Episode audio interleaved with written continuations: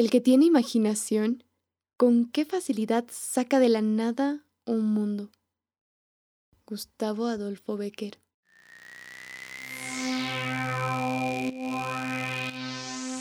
Bienvenidos a Status Legal Podcast. Este programa pone sobre la mesa las oportunidades y desafíos que la acelerada evolución tecnológica trajo para el derecho y la sociedad. Tenemos grandes invitados, especialistas en distintas ramas jurídicas y sociales, pero también expertos en informática y tecnología. Juntos abordaremos temas emocionantes que podrás escuchar cuando tú quieras. Notarás que en Status nos apasiona el conocimiento y queremos ser quienes te acerquen a él. Si no has oído hablar de Status, te invito ahora mismo, mientras nos escuchas, a visitar statusbolivia.com. Descubrirás una innovadora red legal diseñada para el contacto profesional y la difusión de información jurídica. Aquí te proponemos una nueva forma de concebir y construir derecho. Mi nombre es Mariana Vilés y te invito a ser parte de este grandioso recorrido hacia el futuro del sector legal.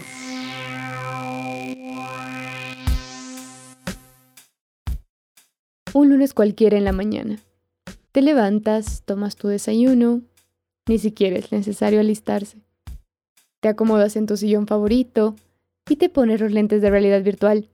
Inmediatamente te conviertes en el avatar que tú mismo has creado. ¿Eres quien quieres ser?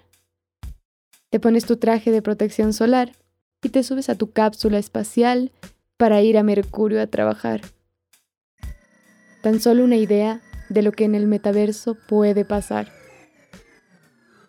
Meta como prefijo significa más allá. Metaverso, más allá del universo. Vivir en un tiempo en el que la humanidad puede ir más allá del mundo físico para crear mundos que solo su mente infinita es capaz de imaginar, parece un cuento de ciencia ficción. Pero hoy es realidad. Realidad virtual. Bienvenidas y bienvenidos al quinto episodio de Status Legal Podcast. En esta oportunidad exploraremos el metaverso desde la tecnología, la economía y el marketing, pero también desde el derecho y la filosofía, con grandes personajes como Álvaro Guzmán, Marcelo Durán, David Oliva y Laura Seraín. Vamos a conocer a cada uno de ellos. Y empezamos contigo, Álvaro. Gracias y bienvenido. Claro que sí, gracias eh, Mariana, gracias eh, por la invitación. Eh, saludos a todos, pues es un, honor para mí estar en, en, esta conversa con, con, gente tan, tan capa en sus respectivas áreas. ¿no? Yo soy Álvaro Guzmán, eh, soy gerente de una empresa de marketing y transformación digital, una agencia que se llama Conaxis, eh, que estamos en varios lugares del mundo. Pero aquí particularmente vengo como un entusiasta, activista, evangelizador, como quieran llamarle, de la tecnología blockchain. y estoy metido en esto desde el 2016, eh, un poquito antes en realidad, desde el 2014, pero desde 2016 ya eh, estudiando de forma teórica eh, a mayor profundidad el tema de la implicación de esta nueva tecnología en los procesos de transformación digital humana. Gracias, Álvaro. Así es, eh, creo que todos sabemos que andas muy metido en el tema y no solamente por el, el, involucramiento, sino cómo has ido aprendiendo y difundiendo esto. Realmente creo que en nuestra sociedad es súper importante empezar a difundir este conocimiento que es parte de lo que hace Status Legal Podcast, estos fenómenos tecnológicos, cómo impactan socialmente. Entonces es muy importante compartirlo con quienes no conocen esto. Así que también le doy a dar la bienvenida a Marcelo Durán, que nos acompaña el día de hoy. Gracias, Marcelo. Gracias, querida Mariana. Bueno, un saludo para todos. Yo soy docente universitario, trabajo ahora en la gerencia de marketing de Quantum Motors, de una empresa de vehículos eléctricos. Y bueno, curiosamente les voy a dar un dato para que se sorprendan. Yo tengo 25 años en Internet. Me he conectado por primera vez el 97 y desde entonces estoy aquí explorando, conociendo, descubriendo las posibilidades del estar conectado y creo que hablar hoy del metaverso no tiene que ser precisamente lo que hoy nos convoca, sino un ejercicio que hace 25 años ya se está soñando. Totalmente de acuerdo. Y realmente la, la, tecnología, el Internet, las redes es algo que no deja de evolucionar, ¿no? Y que también se viene formando esto hace mucho tiempo, pero los fenómenos son cada vez más rápidos y hoy nos encontramos en un momento eh, muy acelerado de demasiados cambios. Creo yo realmente que vivimos en una época maravillosa. Tal vez algunos no coincidan porque también es caótica, ¿no? Pero es un buen momento para repensar, para crear, para innovar. Y por eso están ustedes aquí. Y, me encanta que tengamos esta combinación de, profesiones, de intereses, ¿no? Álvaro y Marcelo, tal vez desde el marketing, la ingeniería, la tecnología. Y también tenemos a David y Laura desde el lado de derecho. David, ¿quisieras presentarte? Mm, claro que sí, ¿cómo están? Eh, Mari, muchas gracias por la invitación. Mi nombre es David Oliva, soy abogado de profesión. Estoy especializado en el derecho de nuevas tecnologías. Actualmente estoy trabajando en Servier y Monsuárez. Es una firma uruguaya que tiene oficinas aquí en Bolivia. Bueno, yo me encargo del, área tecnológica justamente. De hecho, acabamos de, de, abrir el departamento de Technology and Business, donde estamos manejando todo el tema de propiedad intelectual dentro del metaverso. Eh, nuestros clientes están interesados en, incluir en esos temas y estamos viendo, por supuesto, cómo proteger la propiedad intelectual dentro de este, del Internet, ¿no? Excelente. Y realmente habrá muchas situaciones jurídicas que estén involucradas en el metaverso. Vamos a ir entrando un poco a esto y qué excelente que haya firmas, que haya abogados, que haya profesionales que ya estén introduciendo en este tema, ¿no? Pues ya es una, un espacio donde todo es posible. ¿Qué dices, Lau? También bienvenida. Es un gusto tenerte aquí, amiga. Hola, ¿cómo están? Gracias, Mari, por esta invitación. Saludar a todos mis colegas, qué lindo verlos eh, y qué, qué, lindo que nos van a escuchar en este podcast tan interesante. Yo me estoy conectando con cuatro horas de diferencia acá desde Londres. Eh, les cuento algo un poquito resumido de mí. Eh, soy abogada de profesión, eh, al igual que David. Es más, hemos estado en el mismo curso del colegio juntos, así que un placer siempre coincidir con él acá. Eh, y nada, pues comentarles que he participado en varios proyectos de iniciativa legal a nivel estatal, porque era parte del Comité de Ciencia y Tecnología en la Asamblea Legislativa. Eh, varios proyectos como la proclamación de la, de la Ley de Ciudadela Científica Tecnológica y actualmente soy becaria Chivining en Londres eh, para la maestría en Leyes y Nuevas Tecnologías en Birkbeck University of London. Genial, Lau. Y nos hablarás desde allá ya con todo el conocimiento tal vez jurídico que eh, estás adquiriendo, ¿no? De toda esta tecnología que ya es una realidad una realidad virtual en este caso. Y creo que por ahí me gustaría empezar. Yo también soy una apasionada de la tecnología y cómo esta impacta en la sociedad, en el derecho y en cada una de nuestras vidas, ¿no? Así que me parece súper interesante abordar el metaverso eh, desde estas esferas tan distintas, entendiendo primero qué es, ¿no? Este metaverso, esta realidad virtual donde es posible crear mundos crear mundos que probablemente sean similares a los a este que conocemos o probablemente no. Y me gustaría empezar contigo, Marcelo. ¿Cuál es la perspectiva que tienes del metaverso? ¿Cómo podrías definir? ¿Se puede definir un metaverso? ¿Tiene algún límite en algún sentido? ¿Qué crees tú? ¿Hasta dónde podemos llegar con esta tecnología virtual?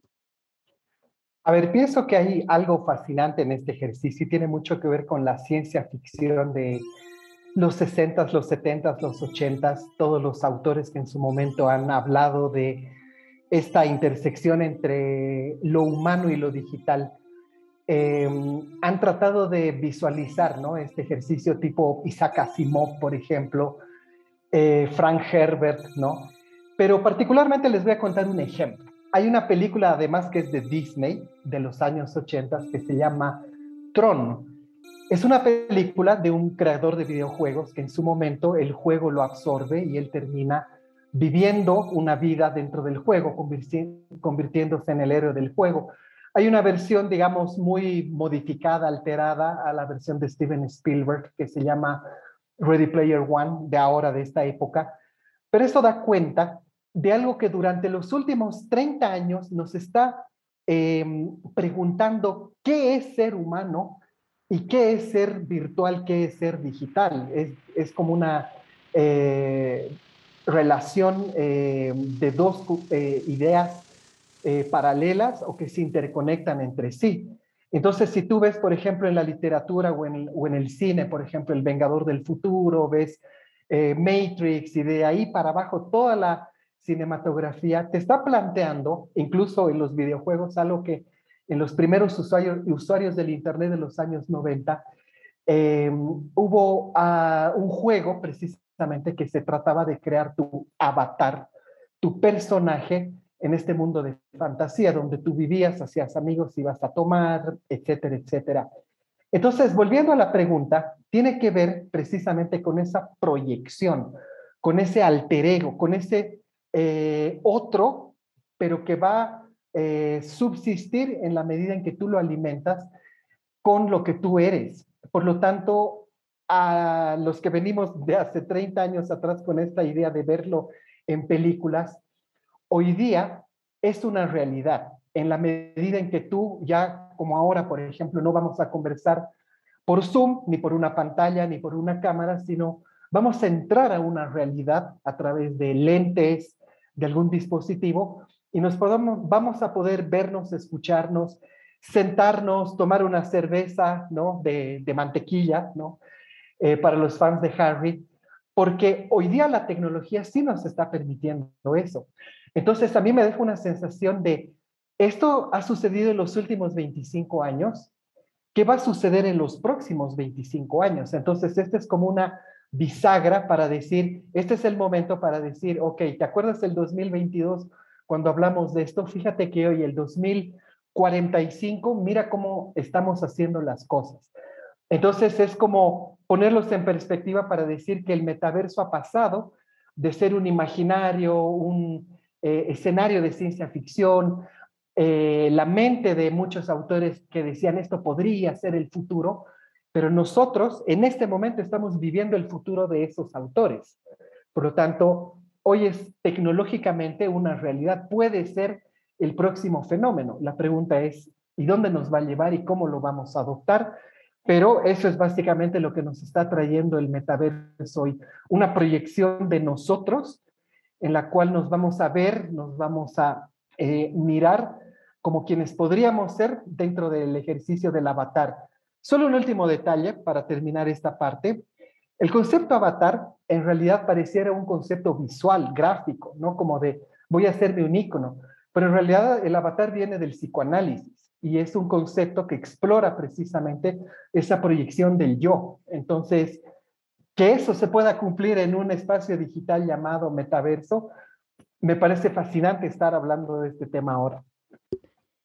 Gracias, Marcelo. Y me parece a mí también fascinante cómo el sentido del humano, o sea, eh, la esencia de la humanidad, la psicología, tiene tanto que ver en la tecnología, ¿no?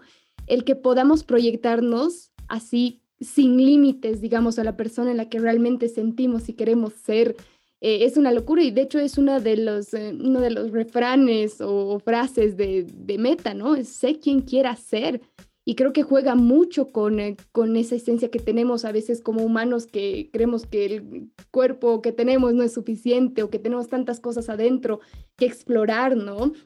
Entonces, una realidad virtual que nos permita soñar y hacer realidad esos sueños realmente parece y viene de la ciencia ficción y me encanta a mí estas películas, realmente si no han visto Ready Player One y quieren tener una idea de eh, lo que es la realidad virtual, háganlo, está hecha por Spielberg.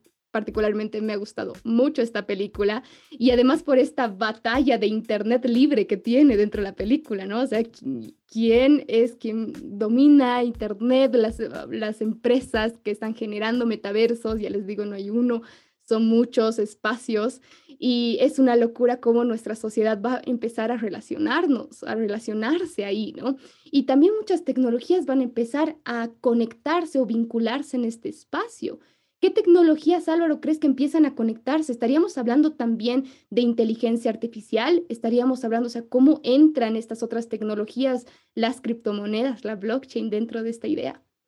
Yo creo que has tocado el punto clave, em, que es justamente la, Em, lo que algunos autores le están llamando el Internet de los sentidos, ¿no? Em, dándole una vueltita, por ejemplo, a la historia, el primer sentido que hemos podido digitalizar, digamos, de alguna forma o, transmitir a través de un medio eh, no, no, conocido por la humanidad, sido el teléfono. En 1876 sale el teléfono, es la primera experiencia eh, de transformar un sentido humano y permitir eh, su transferencia a una distancia interesante.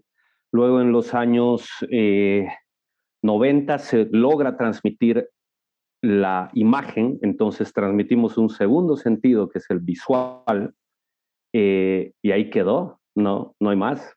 No hemos podido transmitir el tacto, no hemos podido transmitir el olfato y no hemos podido transmitir el gusto, ¿no? Y por último, si nos ponemos eh, otakus, tampoco hemos podido transmitir el sexto, séptimo, octavo sentido, la conciencia no se puede transmitir. Pero esto es por una sola razón, por una limitación de hardware. No, nuestro hardware, el cuerpo humano, ya lo hace y lo hace a la perfección. Transmitimos los cinco sentidos de forma perfecta eh, prácticamente todos los días, ¿no?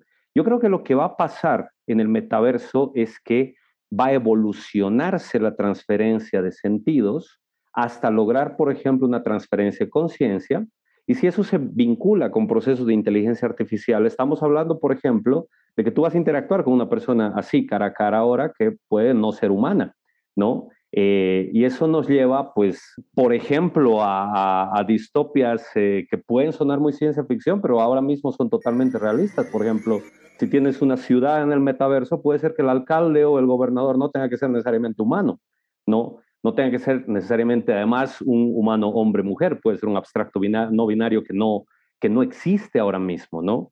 Entonces, todos estos elementos que, que se están dando requieren tecnología para que ocurran, ¿no? Por ejemplo, esto que estamos haciendo ahora es una tecnología, como decía Marcelo, el Internet que tiene eh, mi edad, tiene cuánto, 37, 38 años, ¿no? Pero el Internet que nace hace 37 años recién puede empezarse a utilizar el 2008 eh, de la forma en la que debería haber sido utilizado en ese momento, pero le faltaba hardware, le faltaba máquina a la idea, ¿no? Entonces, ahora mismo lo que está pasando con la blockchain y con la tecnología eh, criptográfica es que es una tecnología que trabaja en una siguiente capa del Internet para la cual no hay hardware todavía, ¿no?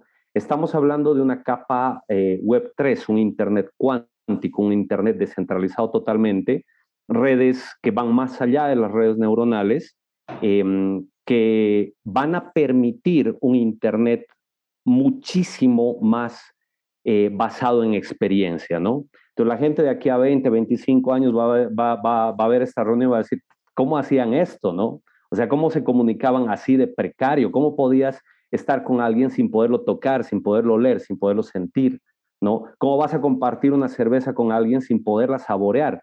van a decir, ah, estos abuelos vivían con una tecnología muy precaria, eh, pero claro, para nosotros es extraordinaria, ¿no? Em, la blockchain y toda la computación, eh, lo que se llama en algunos, eh, en algunos escenarios la computadora del Internet, em, va para ahí, ¿no? Va para aprovechar la capacidad de cómputo cuántico de una red global que ha crecido exponencialmente en los últimos años y que ahora forma una parte esencial de nuestra vida. ¿no? qué locura realmente pensar hasta dónde podemos llegar a, sentir en un universo virtual, ¿no? Como dices, esta experiencia de, de, saborear, de tocar. Ya en las películas, en esta que le mencionaba, pues las personas utilizaban un traje y realmente podían sentir en cualquier parte del cuerpo, incluso un golpe, ¿no? y, hasta qué punto podemos llegar a sentir también en un metaverso. ¿Podría nuestra vida estar en peligro o no realmente? ¿no? O sea, a, a mí me surgen un poco esas dudas. Tal vez la cerveza la voy a saborear, pero voy a seguir teniendo sed, ¿no? O sea, no sé hasta qué punto, digamos, ahí en nuestra persona se involucra y hasta dónde realmente podamos llegar. Y esto ya como, como experiencia, porque como tú dices, y ahora la, la, generación que están haciendo y todo esto ya no buscan tanto bienes materiales, lo que no quiere decir que no lo hagan, pero lo que más buscan son experiencias. Y alguna vez estábamos hablando con esto de David, recuerda, con David, ¿recuerdas? Y, qué es lo que las personas buscan ahora y qué es lo que pagan. Y un poco también me lleva eso a la siguiente pregunta. ¿qué vamos a poder comprar en el metaverso? O sea, ¿hasta dónde vamos a poder llegar de adquirir cosas, experiencias? Porque, ojo, no solamente se abre un mundo de, contacto a otro nivel con alguien que no está cerca de nosotros, sino también se un mundo de comercio, de, economía, una economía gigante dentro de, estos universos, ¿no? ¿Qué dices, David? Mira, yo creo que, es muy interesante ya el, cómo lo están abordando. Si, si hablamos de, comercio, em, lo que la gente quiere la gente ya no quiere cosas, ¿no? Vivimos en la época de la no cosa. Es decir, el ser humano ya no quiere tener, sino quiere experimentar. Eh, a través de esto es que se está creando todo un sistema en el metaverso. Yo entiendo el metaverso como, como una destrucción del sistema. El ser humano está cansado del sistema en el que vivimos, eh, que queremos buscar nuevas alternativas. es como que el ser humano también está cansado del Estado, ¿no? O sea, es como un sistema impuesto, es como que la gente quiere salir de ahí. Cuando, cuando yo pienso en metaverso, cuando yo pienso en Internet, pienso en anarquía, ¿no? Pero, pero bueno, siguiendo el flujo de pensamiento, si, si hablamos del comercio, ¿qué es lo que está pasando actualmente? Cualquier persona puede crear un NFT. Ya hay, hay marketplaces que te están dando la opción para que tú crees. Claro que son sencillos en 2D, ¿no? Ya si quieres uno en 3D, tiene que ser, es un proceso más complicado que siempre se hace con alguien experimentado en el tema. Pero esto al mismo tiempo genera que las personas ya puedan crear NFTs dentro del metaverso. Por ejemplo, el otro día estábamos viendo eh, cigarrillos eh, dentro del NFT, ¿no? Pero dentro del metaverso. Entonces, tú ya tienes NFTs de cigarrillos y tú puedes hacer que tu avatar lo sostenga. Hasta ahí está bien. O sea, lo que queremos es un poco personalizar a los avatares. Pero al mismo tiempo genera una ventana de oportunidad para que las empresas digan, hey, si hay cigarrillos en marca blanca, que tengan mi marca yo quiero crear, o sea, yo como empresa de cigarrillos, quiero que haya un cigarrillo de mi marca. Lo mismo con la ropa, ¿no? Eh, justo hoy día hacíamos una, una demostración de, eh, del metaverso y NFTs para clientes nuestros.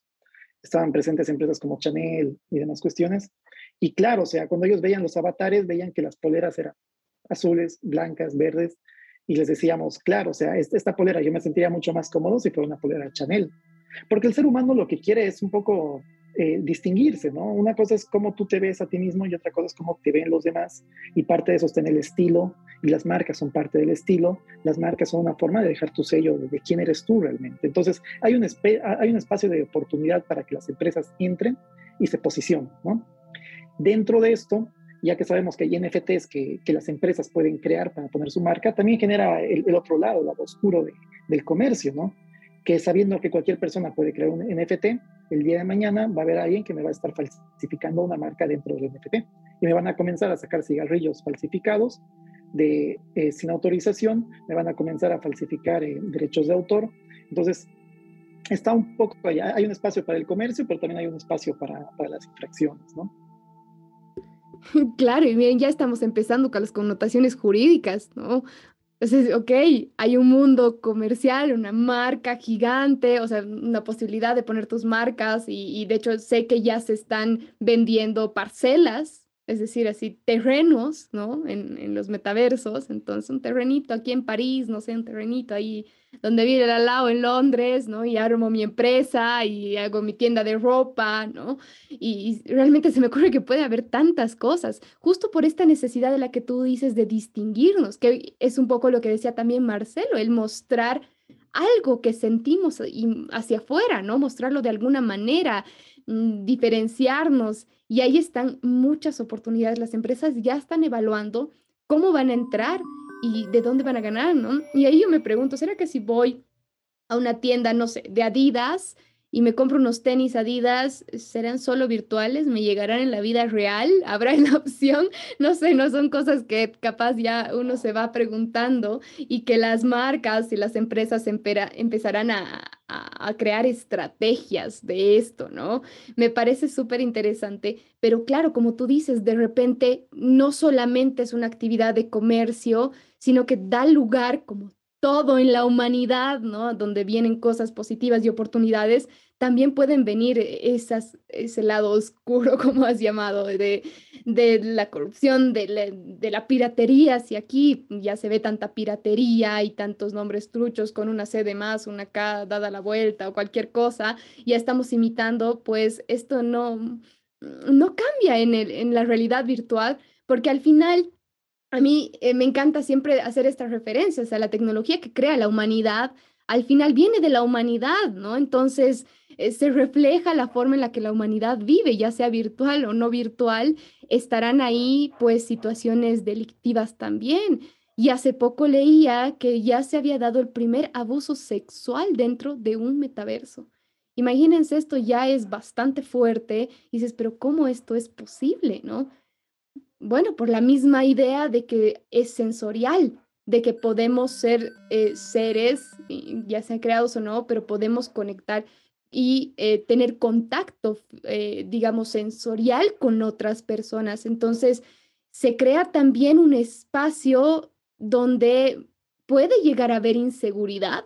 ¿Qué dices, Lau? ¿Qué has estado viendo un poco acerca de las situaciones jurídicas que pueden llegar a ocurrir en un metaverso?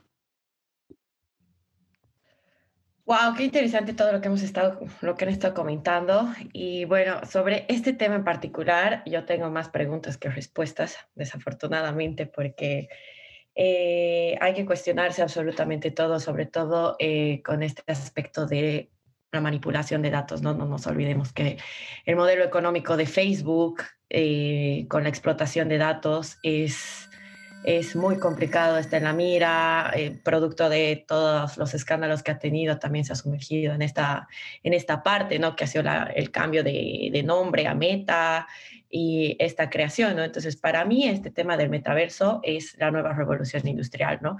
Que nos está introduciendo a una especie de, digital, de digital, digitalización total y global, ¿no? De una manera um, paulatina, porque no no todos están llegando a comprender el, marco legal porque no, no existe, ¿no? O sea, sí se puede hablar, como dice David, de temas de propiedad intelectual, por el tema de la clasificación de NISA, que también considero que tiene que ser específica en estos temas porque nosotros en la vida real vemos, como ya lo decías, ¿no? Problemas de piratería, entonces yo creo que en un mundo donde no está legislado y es un es tierra de nadie, básicamente va a ser bien complicado, ¿no? No hay una legislación específica al respecto. Existen muchas cuestionantes legales sobre el tema de cómo se va a regir este metaverso, em, dónde va a ir a parar esta acumulación de, de data. Yo siempre me pregunto el tema de la ética y la moral, bien micheniana. Eh, ¿Qué va a pasar con el tema de los derechos de propiedad intelectual? Como tú ya decías, eh, ya es posible comprar parcelas y no solamente comprarlas, ¿no? Sino que se pueden realizar proyectos inmobiliarios. Estaba leyendo de que el tema de las edificaciones, cómo se va a ver la calzada, etcétera. Entonces, las cuestionantes van un poco más allá, ¿no? Va a ser posible hipotecar estos, estas parcelas, vamos a poder alquilarlas, subalquilarlas, em, qué va a pasar con el tema de la cesión, usufructo, servidumbre. Eh, ya estábamos comentando igual sobre el tema de, de, gobernanza, ¿no? O sea, va a haber un alcalde que de dónde va a ser, realmente hasta qué punto va a ser la territorialidad y soberanía en este tema, va a haber votaciones, existirá algún tipo de control externo, porque nosotros sabemos que Facebook siempre ha tendido a tener como cierto dominio, no es como la imagen bonita que sé quién quiera ser, ¿no? O sea, en realidad estamos nosotros alimentando Em, a, su pequeño bebé que va a ser muy grande, ¿no? Para mí mi predicción de 5 a 10 años, al igual que cuando Facebook inició, que era con una tentativa de ser una network y, e interconectar, ha ido desarrollando a una capitalización masiva de datos y sobre todo de manipulación, ¿no? Que yo creo que ni siquiera Max Zuckerberg sabía en lo que se iba a convertir. Entonces hay que estar preparados y hay que estar constantemente cuestionándonos, atacando y no consumiendo eh, con confianza, ¿no? Hay que desconfiar hasta que nosotros realmente sepamos, ¿no? Yo, yo, yo soy partidaria de que el derecho no puede quedarse atrás como algo anecdótico, ¿no? Simplemente se tienen que establecer normas de convivencia, de convivencia social dentro de lo que va a ser este metaverso, ¿no? Porque eh, hay que impedir este tipo de conductas delictivas, como lo que tú has mencionado del tema del acoso. Estaba leyendo específicamente el caso y es pues muy, muy bochornoso, ¿no? Porque realmente no hay ningún tipo de control de qué tipo de lenguaje vas a tener, qué tipo de seguridad uno tiene, entonces hay que, hay que cuestionarse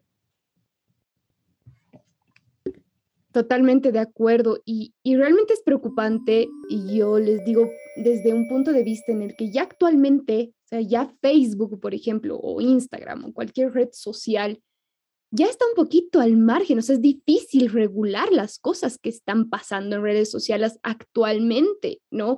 A, veces eh, los términos y condiciones de estas redes sociales definen más lo que va a pasar que una legislación en concreto ya tenemos esos conflictos actualmente jurisdiccionales, lo diríamos desde el derecho. Entonces, imagínense en un espacio virtual donde las fronteras son difusas, donde se supone que estás caminando en París, pero es la jurisdicción de París realmente. O sea, ¿qué, qué va a pasar? ¿Quién, ¿Quién legisla? Esa es la gran pregunta, ¿no? ¿Quién gobierna un metaverso? No podemos decir que un universo entero es dueño de una empresa, ¿o sí? Creo que ahí radica mi mayor preocupación de esto que está pasando. Álvaro, querías hablar. Adelante. Y yo creo que ahí profundizando, bueno, no profundizando, aportando lo que dice Lau eh, y lo que comentas, Mariana, em, hay un problema con la normativa y la normativa siempre va a estar un paso atrás de la tecnología, ¿no? Em, no son problemas del futuro, son problemas de ahora. Imagínate que tienes que viajar, eh, qué sé yo, hacer el vuelo de eh, Santa Cruz a Madrid. Eh, te dan un papelito en el avión y te dicen, ok, ¿estás metiendo divisa? Yo digo, mm, no, pero si estuviera metiendo divisa, marco sí y tengo que decir cuánto es, ¿no? Si es más de 10 mil dólares.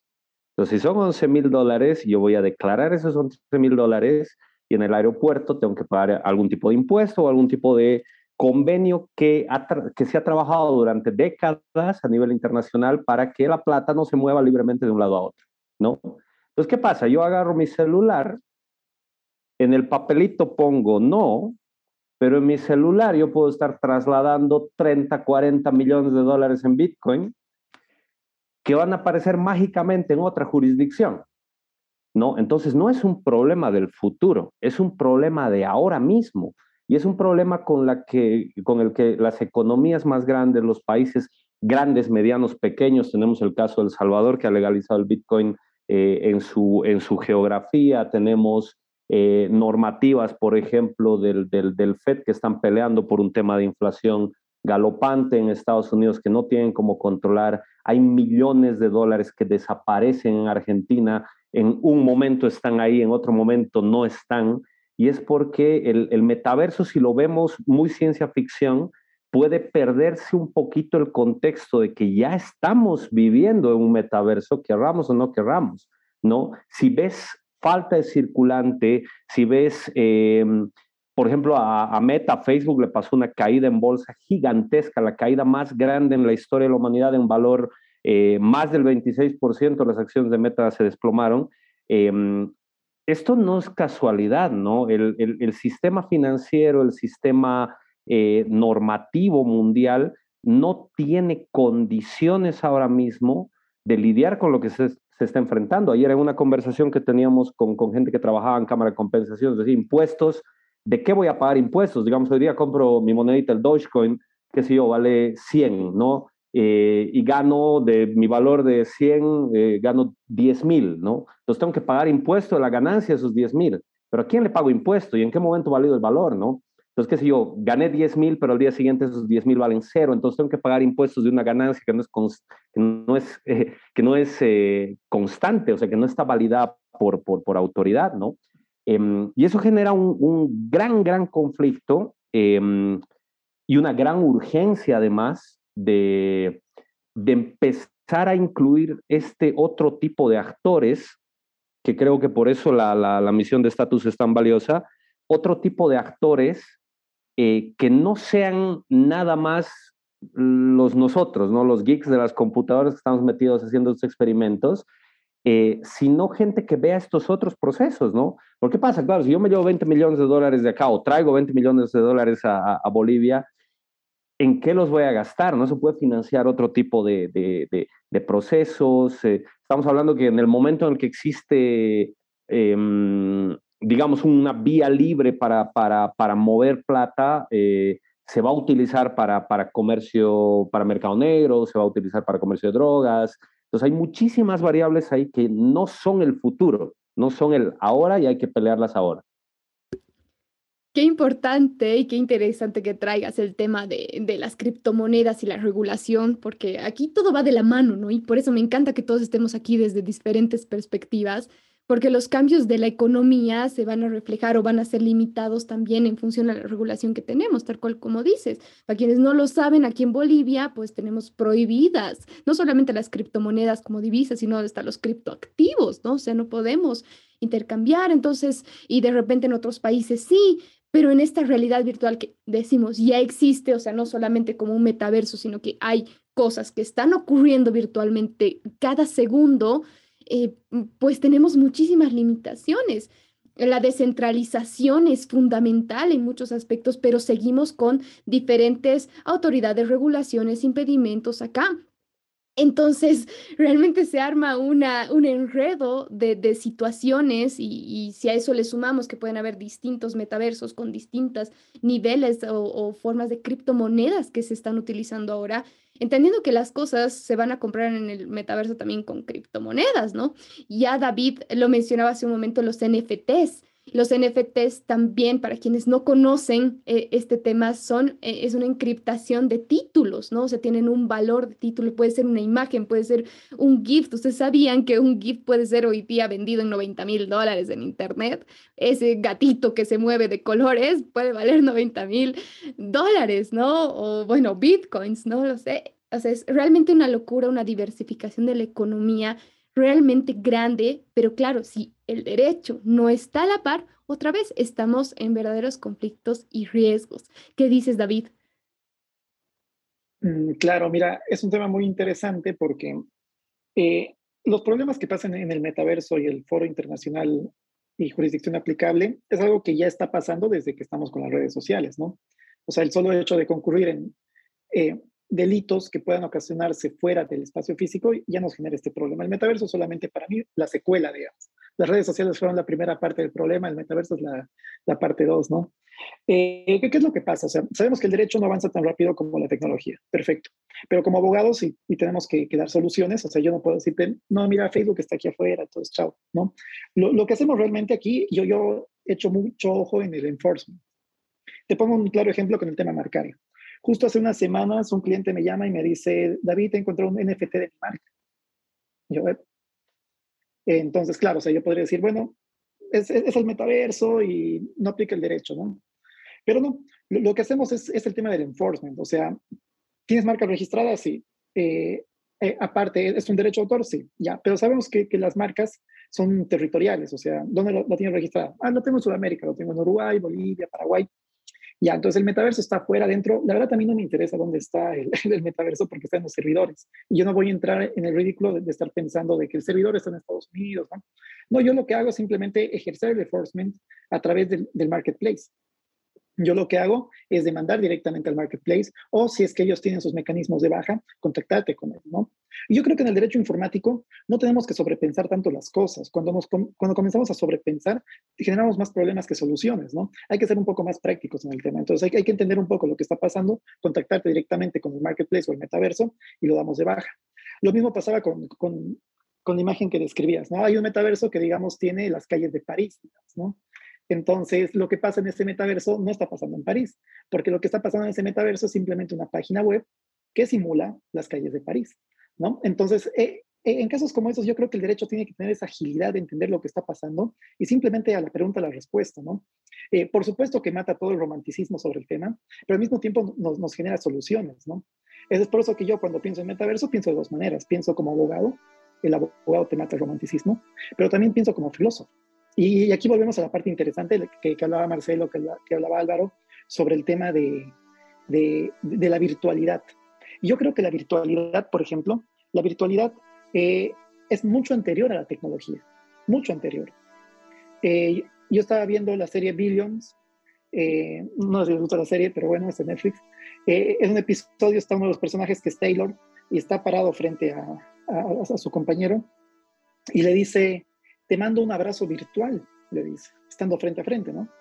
Eso, eso me, me, encendió la luz de que, claro, la virtualidad es un tema que precede a la tecnología. La virtualidad es la necesidad de expresar algo indistinto de, de, la corporalidad.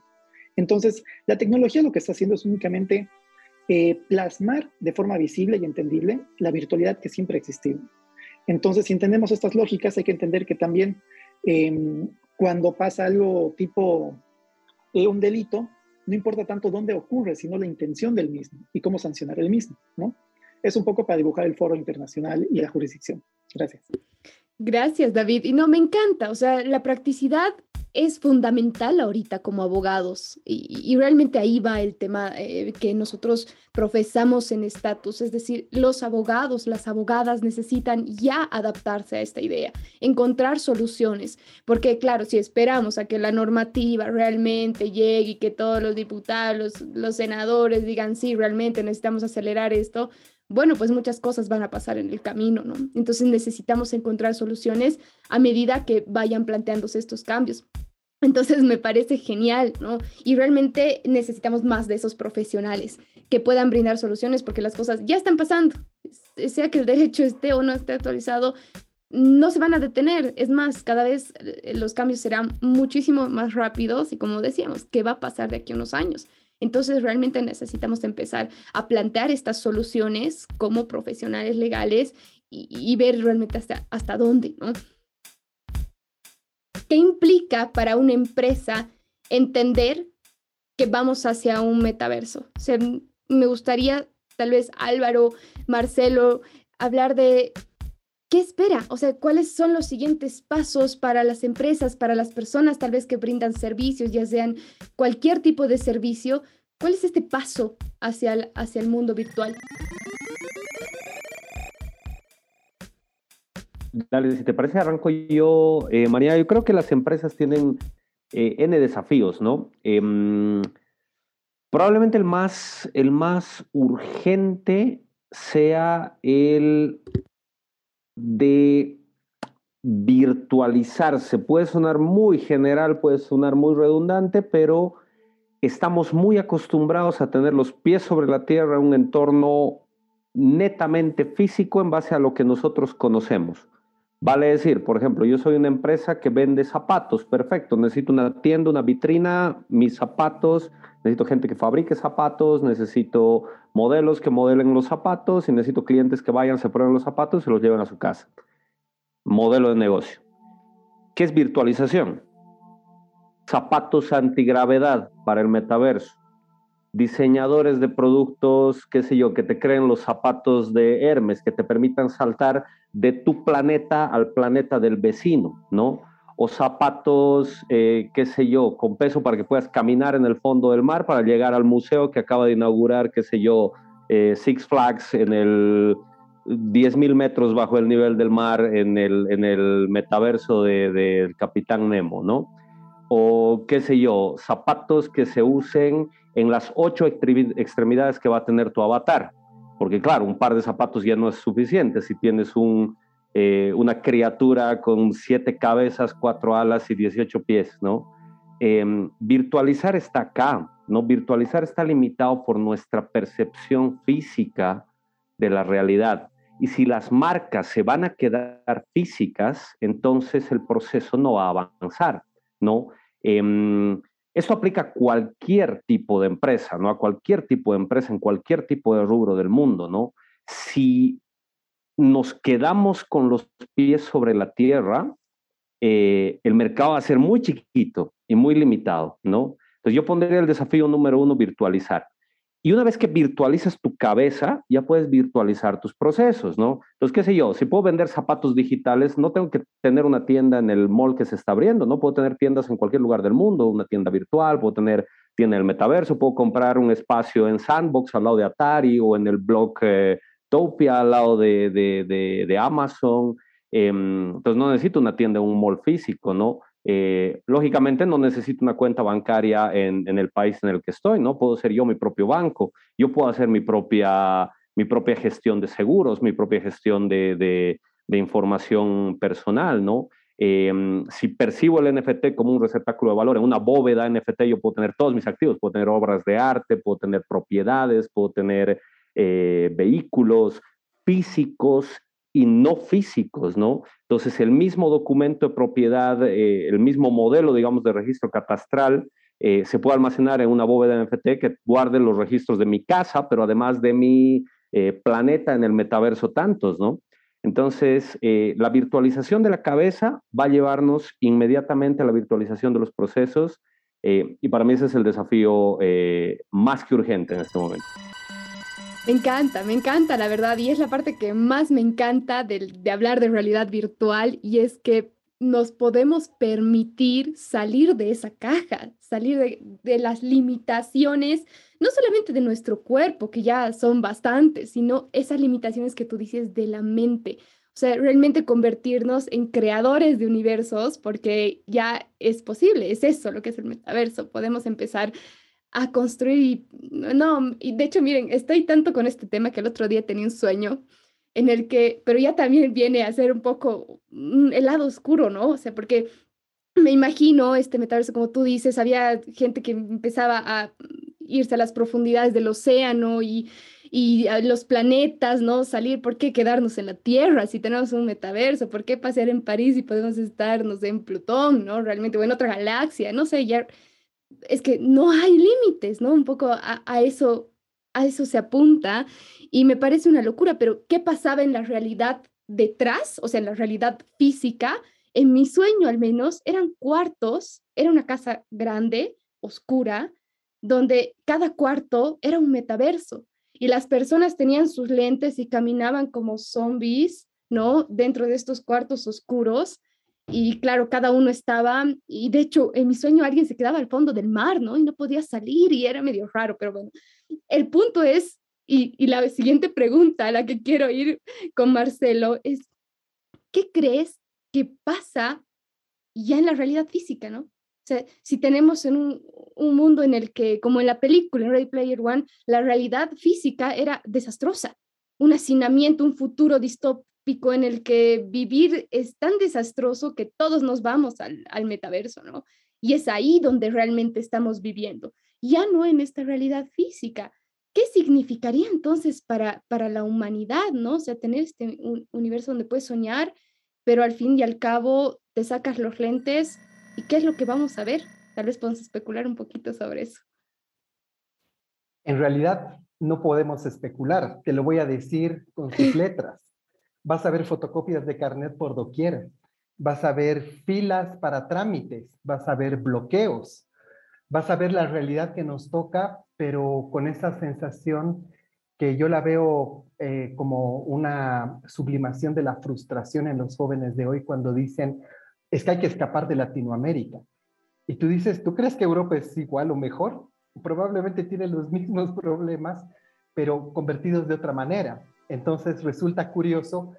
Em, tengo una amiga que se fue ayer de aquí de Cochabamba, se fue a vivir a Croacia y me manda audios, audios, audios y me dice, no puedo creer, me he encontrado grafitis, basura en la calle. Y le digo, ¿y tú qué crees que los seres humanos, cuando pisamos un territorio, se nos quita em, este tema de las malas prácticas? Entonces, de pronto, en su momento, el 2003, apareció este juego Second Life, que fue eh, un buen experimento para entender la realidad virtual. Y para todos los románticos y nostálgicos de Internet, todo el tema de redes sociales y de comunicación con el otro justamente es lo que tú planteas como pregunta, un, un ejercicio no solamente de desconexión en la conexión, sino de encontrar en el otro algo que tú no tienes delante, ¿no? De a través de tus fotos yo viajo, a través de tus relatos yo aprendo, a, través de tus videos yo me antojo. Y algo que decía Álvaro y me parece muy interesante en, el tema de empresas tiene que ver precisamente con el tema de eh, algo que se utiliza mucho ahora en el mundo empresarial, que es la palabra experiencia, ¿no? ¿Cuál es tu estrategia de marketing? Quiero crear una experiencia de, ¿no? Entonces, em, ¿cómo creas una experiencia en un medio que solamente puede transmitir imagen, solamente puede transmitir eh, audio y eventualmente em, impulsos eléctricos, pero no puede transmitir olfato ni gusto? Entonces, probablemente el metaverso va a ser el lugar donde las marcas que logren entender esto, te van a decir, mira, soy Nike y te voy a dar unos zapatos para que sepas cómo es correr una maratón. O te voy a vender una raqueta y vas a entrar en los ojos de Rafael Nadal. O miras Pido y vas a nadar como eh, Michael Phelps, ¿no? Y de pronto te vas a ver sentado en un avión porque estás comprando un pasaje en American Airlines, por ejemplo, para viajar a, los Estados Unidos. Entonces, creo que el debate, digamos, legal, ético, el manejo de datos, eh, me parece fascinante en cuanto a las posibilidades que las empresas, el momento en que sepan el inmenso potencial que tienen para poder crear estas experiencias en la gente, vas a ver que va a haber una migración masiva hacia este, eh, hacia este metaverso en la medida en que te ofrezca una experiencia. Entonces ahí vas a tener parejas que se enamoran, eh, personas que se encuentran eh, a lo largo y ancho del mundo, ¿no? Relaciones a distancia, padres que no pueden ver a sus hijos porque están con una demanda parental, no sé.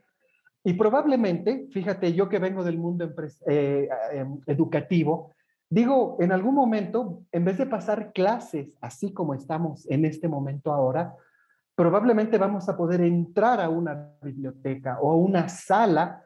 Ya no vamos a hablar de medidas de bioseguridad porque estamos en el metaverso. Estés donde estés, pero vamos a poder tener esa experiencia como si te estuviera viendo, pero a través de este eh, dispositivo que me está virtualizando del todo. Entonces, yo creo que ahí me gusta lo que plantea Álvaro, porque justamente las marcas tienen un tremendo potencial si logran conectar el ejercicio de lo digital con la experiencia. Hoy día tratan de hacerlo, pero tratan de forzarlo a veces con el tema de que quiero ser viral en redes sociales, pero tiene mucho que ver por entender al consumidor. Y hoy día el consumidor no quiere ver publicidad, quiere vivir una experiencia. Entonces, si tú se la das en un espacio como este, vamos a ver el próximo eh, fenómeno digital para los próximos 20 años. Interesante realmente, ¿no? Y, y, ahí va. Y también el tema del marketing es algo que me pregunto. ¿A qué niveles va a llegar el marketing dentro de, un metaverso? Ojalá las empresas, las personas mismas podamos animarnos a, salir de esa caja, porque también hay mucha gente que tiene miedo, ¿no? ese, no, es que esto ya se está saliendo de control, tal vez las personas mayores dicen ya, ¿y, qué pasa con esta realidad? Que era un poco lo, que les planteaba hace un momento, ¿no? ¿Tú qué dices, Lau? Adelante. Ah, qué interesante todo lo que ha comentado Marcelo. Yo creo que no estamos más bien para nada alejados de esta creación de otro tipo de tecnologías que nos van a permitir sumergirnos en estos metaversos, porque si ahora en la actualidad nomás estamos viendo estos saltos significativos. Por ejemplo, la última versión del Apple Watch eh, te permite, no sé si sabían, que, por ejemplo, estás, aparte de la, de la pérdida de control de datos personales, ¿no? Sobre el tema físico que estamos dando, eh, si estás tú teniendo un trekking y has tenido un accidente y tus signos vitales han disminuido, automáticamente llama a la policía para avisar y mandar tu geolocalización y para que te vayan a buscar y se active como todo este em, equipo de rescate. Eh, después también esta pérdida de control de los datos personales ha generado que el otro gran monstruo que es Google, que nos escucha todo el tiempo, em, ha creado un dispositivo móvil que se está poniendo en competencia con marcas como Apple, Samsung.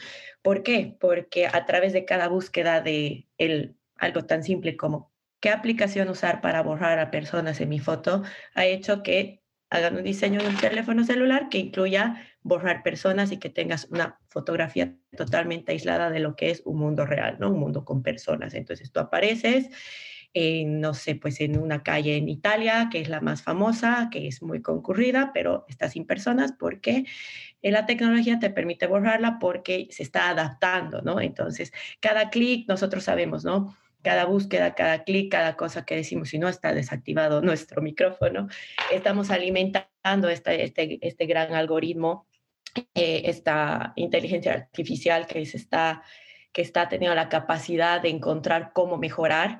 Entonces yo creo que en un futuro no muy lejano vamos a poder tener dispositivos que ya nos permitan sumergirnos en todas estas experiencias, ¿no? De olores, de sensaciones, de tacto, que eh, es muy complicado. A mí me da bastante miedo, obviamente, hablar en la parte legal, en la parte del comercio. Eh, perfecto, ¿no? Porque nosotros estaríamos hablando ya de algo contractual, algo comercial, algo un, poco más serio, pero ya recapitulando lo que somos, que somos personas, el tema de la pérdida de control de algo tan elemental que es ahora nuestros datos personales es masivo. El tema de la salud mental, que las redes sociales ya están jugando un papel tan desastroso en las personas em, con, con, el tema de publicidad invasiva, todo lo que nos está mostrando el algoritmo, va a ser, va a ser bien complicado. Entonces, eh, yo creo que hay que tener cierto tipo de conciencia social para poder evitar la desinformación, la manipulación y ciberdelincuencia, ¿no? Porque, bueno, este metaverso es este escalón a la evolución social y tecnológica como especie, ¿no? Porque estamos buscando nuevos mundos, es más, estamos creando estos mundos, porque el mundo de ahora ya no basta. Entonces hay que ir cada vez un poco más y más y más y hay que alimentar la Matrix y demás cosas, ¿no?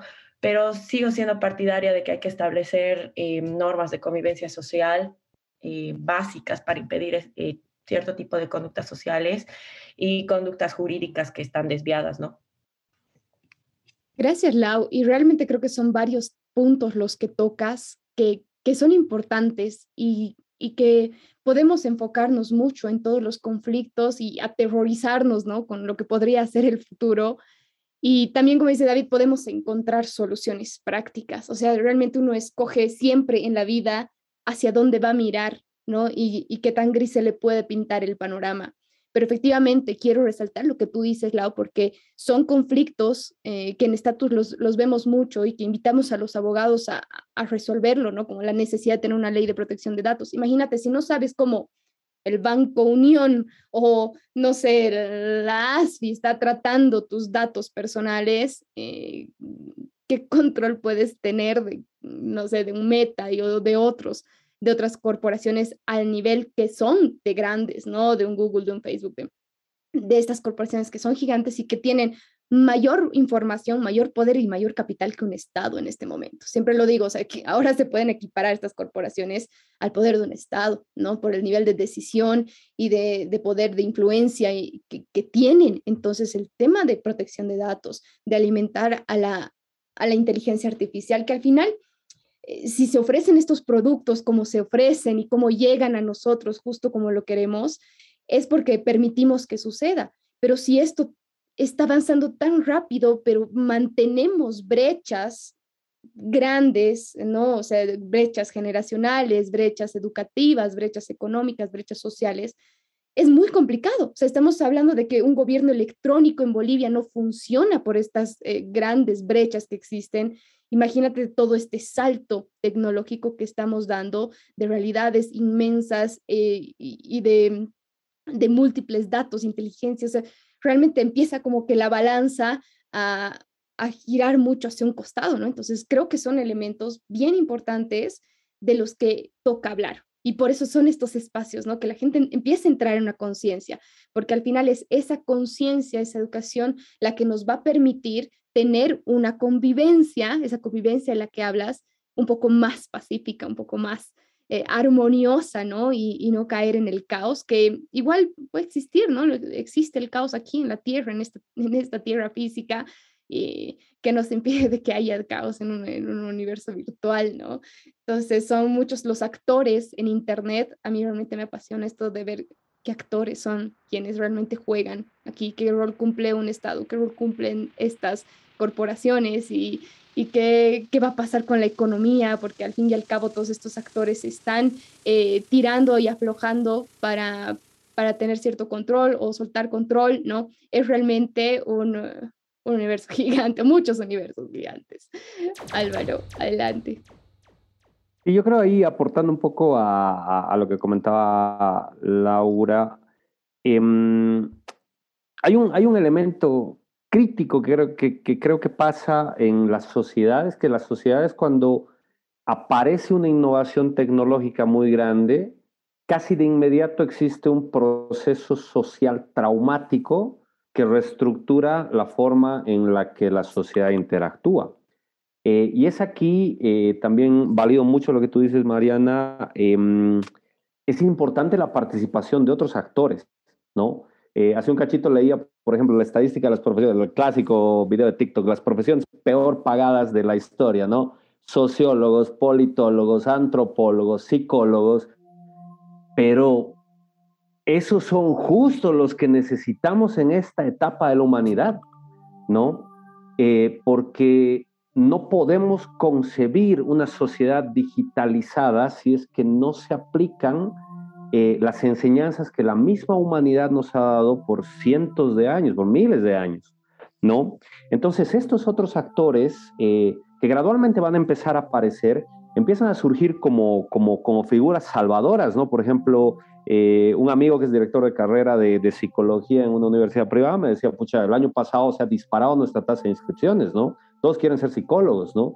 Y ahora mismo un psicólogo es un profesional bastante demandado justamente por lo que comentaba Laura, de que hay un problema con, con nuestra salud mental a raíz de una innovación tecnológica que gracias a la aceleración que ha sufrido en el, en el tema de la pandemia, pues nos ha puesto una situación infinitamente vulnerable como humanidad, ¿no? Entonces lo que va a pasar es que todos estos otros perfiles, ¿no? Sociólogos, politólogos, economistas, antropólogos, filósofos, em, y obviamente ¿no? los profesionales en derechos y ciencias eh, eh, jurídicas, políticas, cualquier área social, o sea, no es, no es opcional que estén, o sea, deben estar, porque la humanidad los necesita en este momento, necesitamos ese cimiento, porque si no, y construimos lo que hacen los ingenieros de sistemas, yo como ingeniero de sistemas les digo, pucha, nos vamos al, al, tacho en dos años, ¿no?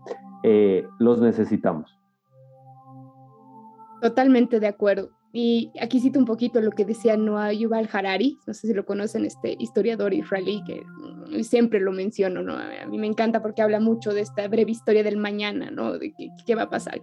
Y él dice mucho esto que tú mencionas, Álvaro, o sea, más bien tal vez podemos dejar que la inteligencia artificial y que la tecnología en general haga las cosas que los humanos solíamos hacer, ¿no? Que nos dejar que nos faciliten la, vida y no luchar más bien de que no, me van a quitar mi trabajo, ¿no? Las máquinas van a quitar.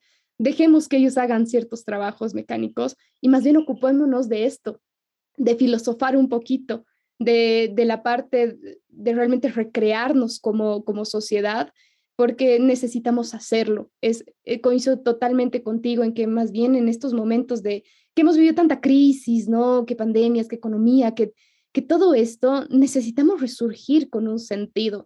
Y, a mí me encanta eh, el hecho de creer en la tecnología como lo que nos va a permitir buscar un nuevo sentido como humanidad. Tal vez es muy, muy idealista de mi parte, ¿no? Puede ser, pero necesitamos buscar esos caminos y, y darle sentido a la tecnología, lo que está pasando. ¿Qué dicen los demás?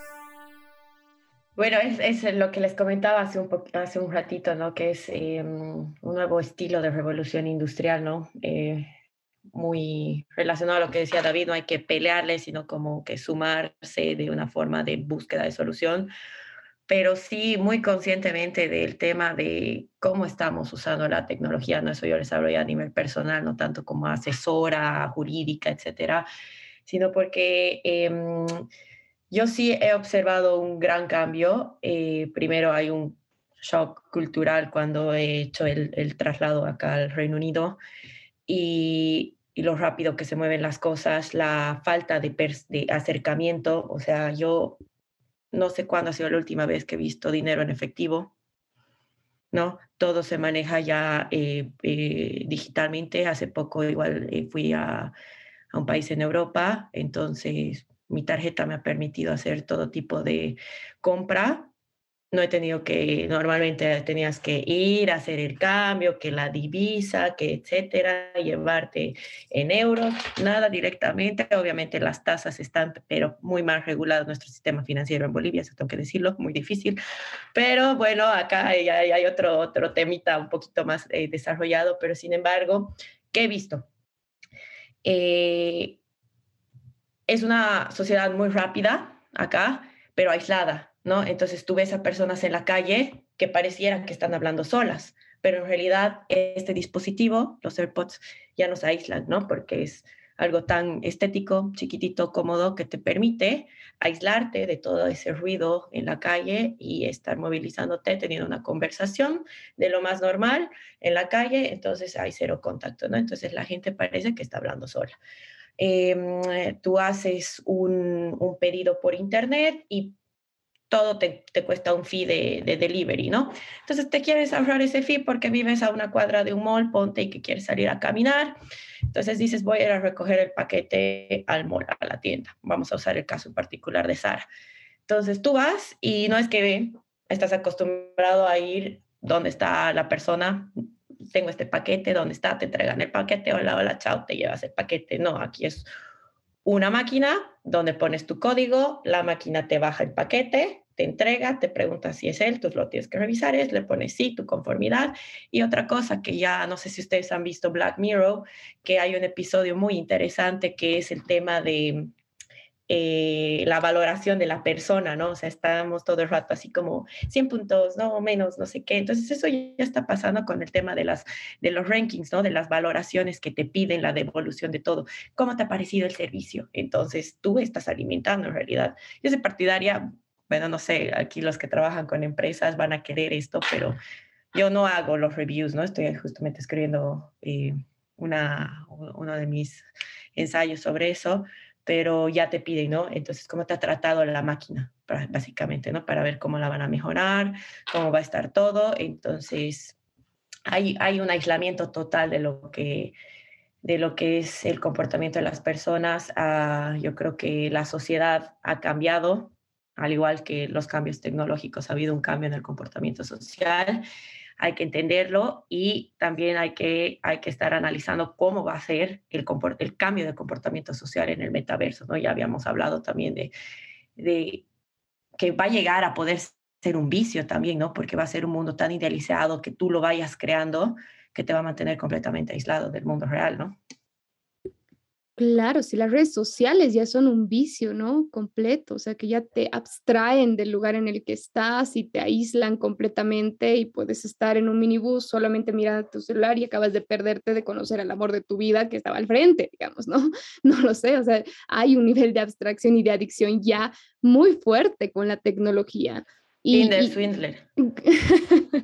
Y, no es lo mismo la generación que ha crecido, o sea, de, que de adolescentes no sabía lo que era Internet, a que la generación de ahora que ha crecido ya con redes sociales y con esa idea de que el resto me observa y me califica, ¿no? Y que lo que yo muestro al otro. Entonces esto se va reforzando en medida que eh, hay esta evolución tecnológica y que estás y de que estás más expuesto, ¿no? En medida que estás más expuesto, crece esta ansiedad también de demostrar algo a la sociedad, que, eh, que, es esto también que debe analizarse por los, eh, por los psicólogos, por los sociólogos. Ahí está este mm, Social Dilemma, ¿no? que es el, documental que también está en Netflix y que analiza esto de, del efecto ya psicológico personal que tiene la tecnología y por supuesto esto se refleja también a nivel social masivo y con cada, cada característica de los países, porque de hecho Europa es una sociedad más fría, ¿no? Entonces, ah, son temas que realmente vale la pena empezar a dialogar. Y ya para ir cerrando un poquito, me gustaría eh, darles la palabra a cada uno de ustedes y, que, nos cuenten, ¿no? O simplemente tal vez qué les gustaría hacer, o sea, cómo ustedes tomarían al metaverso, ¿no? ¿Cómo se imaginan en este metaverso? No tanto, tal vez, si quieren, ¿por qué no su avatar? Eh, pero cómo se ven, ¿no? ¿Cómo se ven en este futuro tal vez adentro y tal vez afuera de, del metaverso y, y, pues a ver, los, los escucho. Eh, David, ¿quieres empezar? Mm, claro que sí. A ver, em, el metaverso tiene que ser en, en, dos formas. Una, trasladar una continuación de lo que hacemos en el mundo físico, en el mundo virtual. Y por otro lado, tendría que ser todo aquello que no podemos hacer en el mundo físico, hacerlo en el mundo virtual.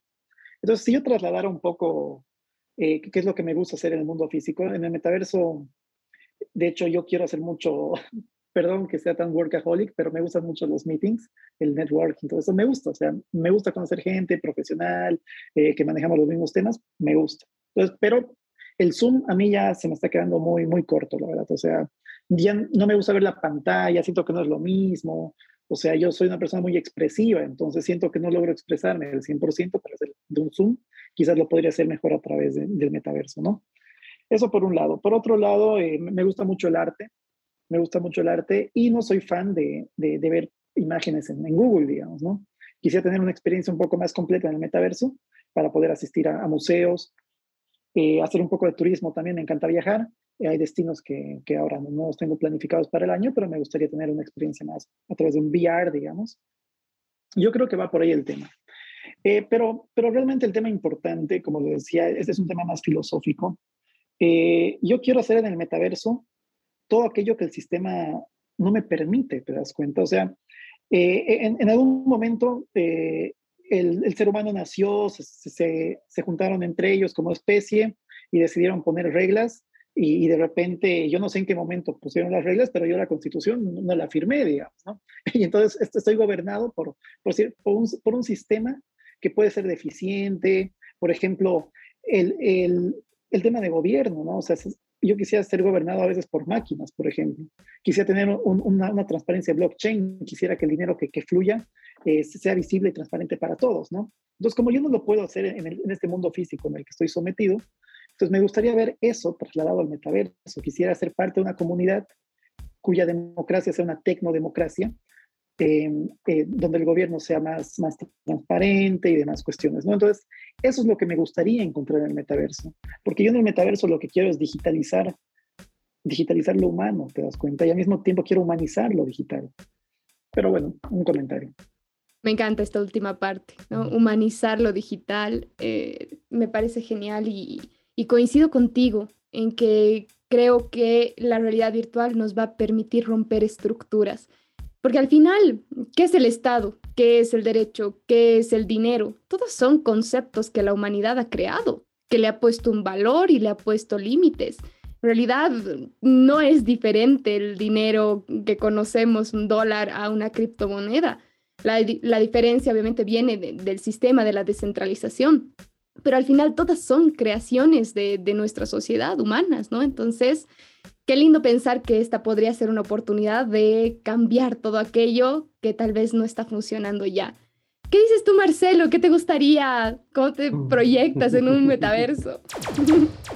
En realidad ya existe esa idea. Em, tú sabes que hace muchos años atrás unos locos fanáticos de la ciencia ficción crearon una sociedad basada en, los, en las premisas de Gene Roddenberry. Él es el creador de Star Trek. Y para todos los trekkies, em, Star Trek define precisamente la sociedad del futuro. Por lo tanto, em, esta sociedad que crean ellos es una sociedad global a la que tú te puedes ascribir y que tú puedes pedir ciudadanía y va a tener una moneda y eventualmente esta sociedad es la que va eh, representar a la Tierra en la medida en que tengas eh, contacto con eh, vida extraterrestre.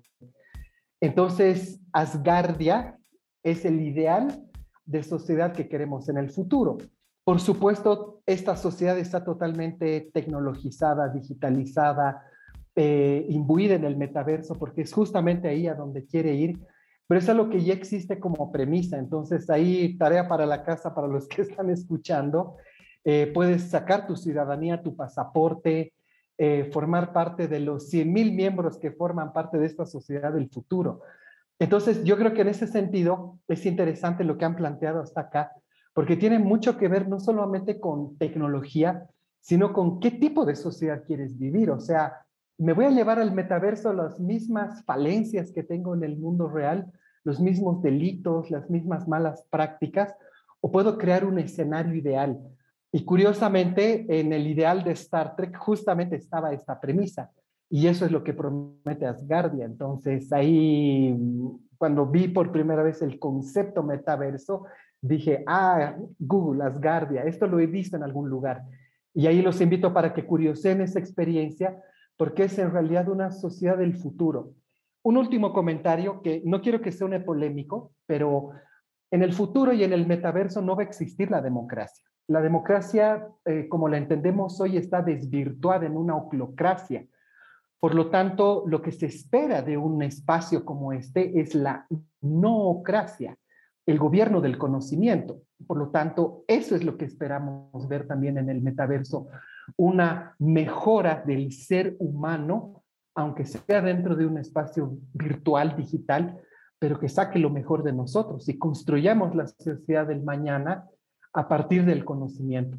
Eso es lo que espero de esta experiencia. Hermoso, la verdad. Me encanta, me encanta la, idea de que sea el conocimiento lo que prime, lo que prime en este, en este mañana, en este futuro.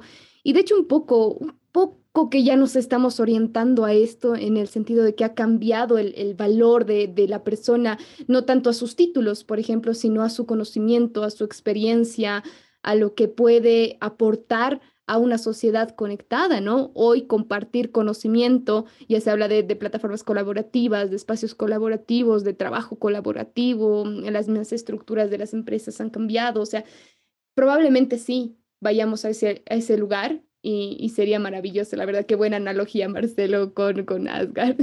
Me parece genial. ¿Qué dices, Lau? ¿Cómo te imaginas tú? Eh, ah, nos has contado panoramas tal vez un poco desalentadores de la tecnología en Europa, ¿no? Como e, efectivamente todos estos temas que preocupan, delitos informáticos, eh, inseguridad y todo esto, pero no sé, ¿esto permanecerá más adelante? ¿Qué dices, Lau? Yo bueno, yo la verdad es que me considero una evangelizadora del tema de uso de tecnologías y de redes sociales.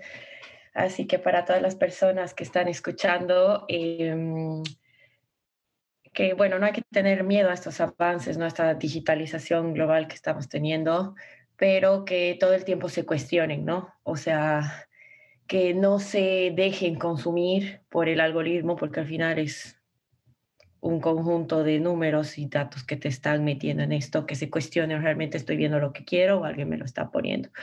Eh, si voy a entrar al metaverso, ¿por qué y para qué? ¿no? Entonces, todo ese, eh, toda esa regulación interna que cada uno se hace va a poder facilitar que el día de mañana ustedes no sufran de un delito informático, ¿no? O sea, que no les digan haga un registro acá y que ingenuamente pongan todos los datos de su tarjeta, ¿no? Em, y que también sepan y que lean y que volvamos al tema de las lecturas, si bien estamos perdiendo como el tema de, de la escritura manual y de los libros en físico, porque ya es mucho más fácil a mí que me gusta leer, tener miles y miles de libros en una tablet.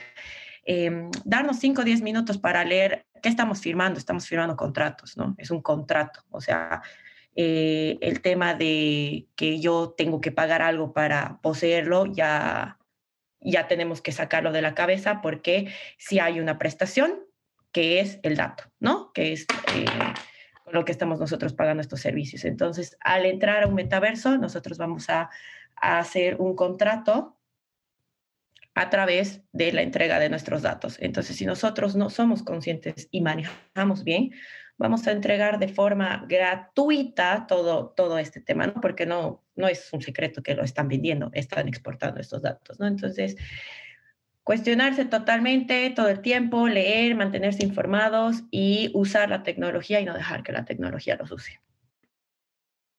¿Y cómo participas en el metaverso, Lau? ¿Cómo te imaginas?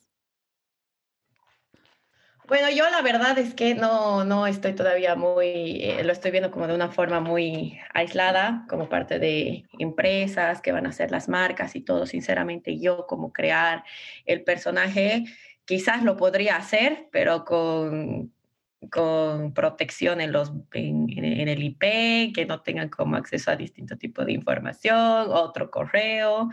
Entonces, como para, para para ver en qué, en qué se está. Todavía estoy digiriendo mucho lo que es la parte de la transformación digital presencial como para ingresar. Por eso yo digo que de aquí a unos 5 a 10 años sí va a tener el cambio, sí las empresas se tienen que empezar a preparar ahora, porque obviamente siempre gana el que inicia primero, pero depende cuál es, cuál es eh, la inclinación que cada uno tiene. Súper, Lau. Y yo creo que estaría genial que seas la eh, consultora en ciberseguridad, ¿no? Del metaverso. Creo que estaría muy bien. No, y realmente gracias por esa reflexión. Eh, coincido en que el conocimiento, nuevamente un poco en la línea de lo que decía Marcelo, el conocimiento es el, el poder, ¿no? Y ciudadanos con conocimiento acerca de lo que pasa en esta virtualidad eh, nos va a permitir avanzar hacia, hacia esa sociedad.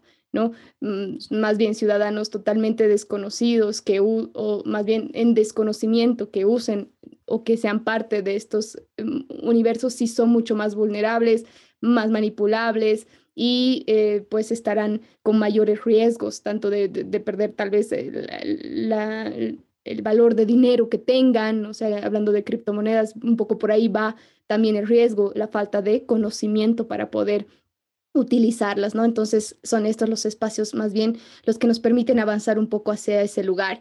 Y finalmente, Álvaro, te, te hago la misma pregunta, ¿qué pasa con el metaverso y cómo te relacionas con él? Yo me veo en el metaverso como un ciudadano, como un ciudadano en, en el universo, en la Tierra, en Cochabamba, en Bolivia, en el mundo. Em, un ciudadano que va a participar de forma activa eh, con cara pública, con cara privada, con cara anónima, eh, en un proceso de construcción social, ¿no? Eh, bajo algunas premisas que me parecen que son estructurales, ¿no? Primero, el metaverso no puede ser un proceso más de gentrificación de la raza humana, ¿no? No puede ser que el metaverso descarte a sectores vulnerables, a sectores de distinto, de, distinto contexto socioeconómico, que descarte luchas históricas, presencias, eh, que invisibilice brechas eh, y que priorice privilegios. Y ahora mismo el riesgo número uno que veo es que es exactamente ahí a donde se está dirigiendo.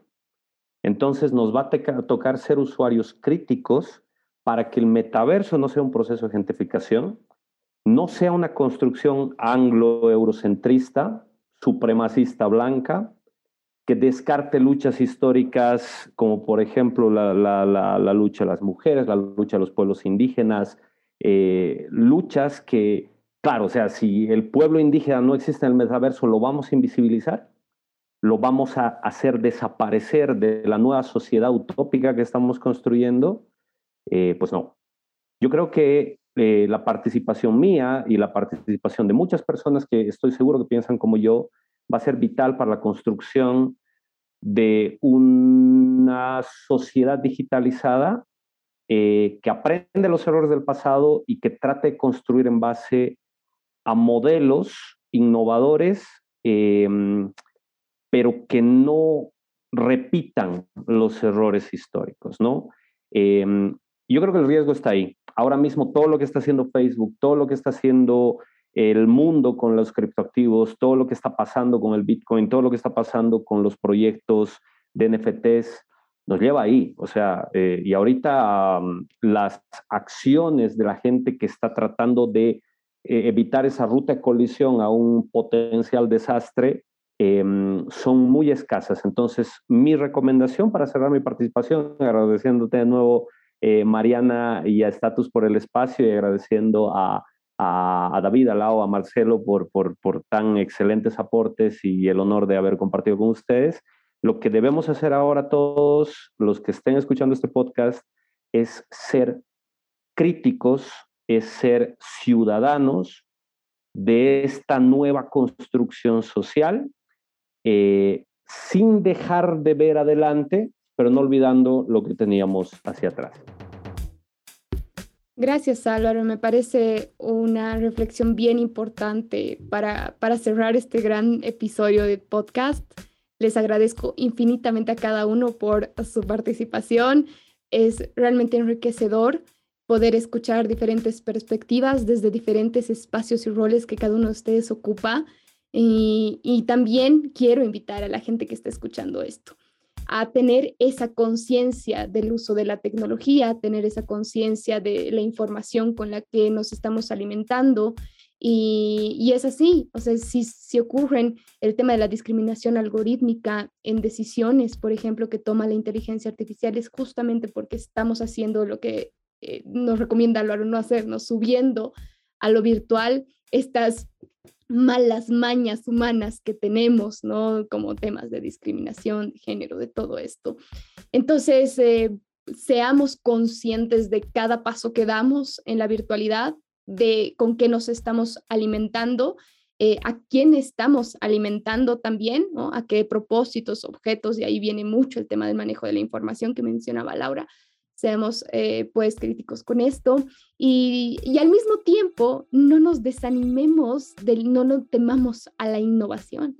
Exactamente eso, mirar hacia adelante y permitirnos ver las cosas de otra manera. Siempre podemos escoger eh, el encontrar una solución, el encontrar una forma distinta de hacer las cosas y, pues probablemente nos encontremos el día de mañana en el metaverso y todos seamos felices y tomemos esa cerveza de mantequilla que decía Marcelo. y así espero será nuestro siguiente podcast en unos años. Les agradezco a todos. Un abrazo virtual, de momento, virtual, con mucho cariño para ustedes.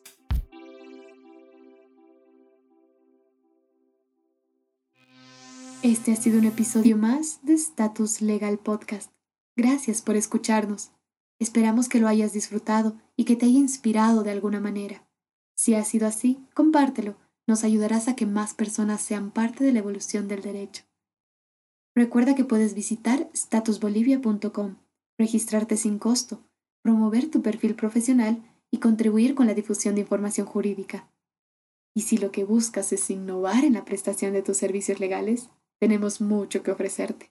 Por ejemplo, como parte de nuestros servicios de marketing jurídico, podemos diseñarte una marca única, hacerte sesiones de fotografía profesional y asesorarte en el manejo de redes sociales. Asimismo, modestia aparte, creamos muy buenos eventos académicos.